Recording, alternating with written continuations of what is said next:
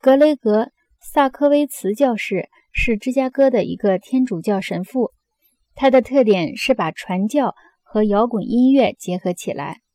据美联社报道，他既是位于芝加哥郊区的圣灵教堂的副牧师，又是 WKQX 电台的音乐节目主持人。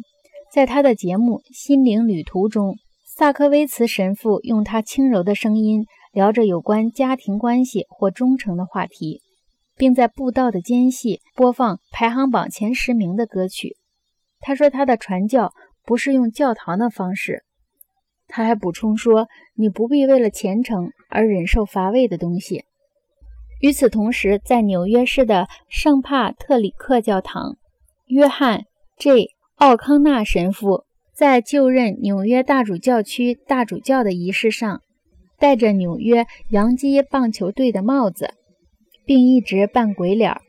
他不时的插科打诨，其中有一个是特别针对爱德华·科克市长的。在后来的一次公开露面中，新任的大主教又换上了纽约大都会棒球队的帽子。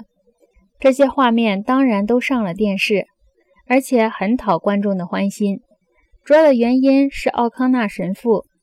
现在已经是红衣主教了，比萨科威茨教师更胜一筹。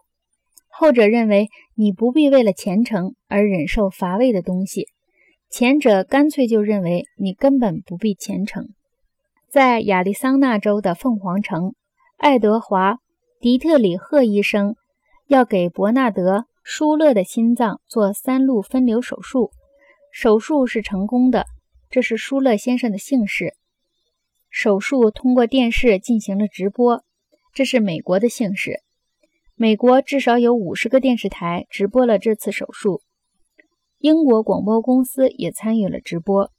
两个讲说员不停地把他们看到的一切及时地通报给观众。我不明白为什么要直播这次手术，但直播的结果是德特里赫先生和舒勒先生的胸膛都出了名。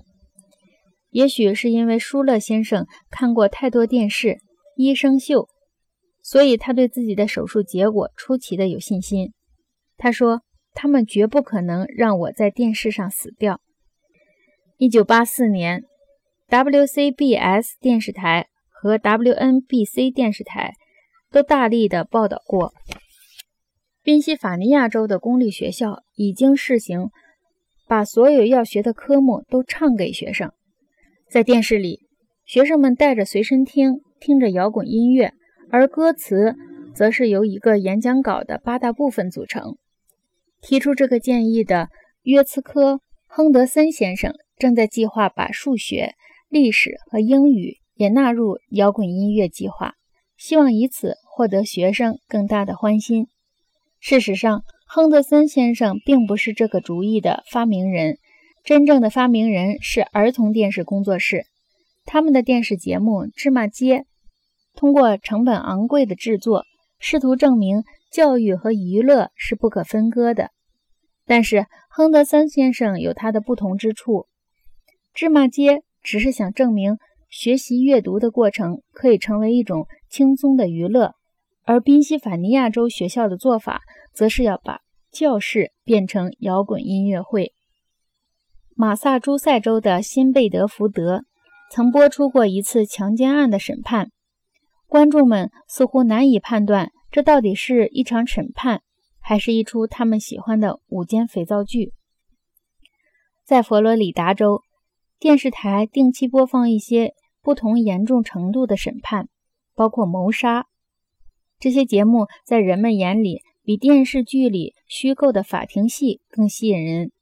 这些节目播放的宗旨是为了教育公众。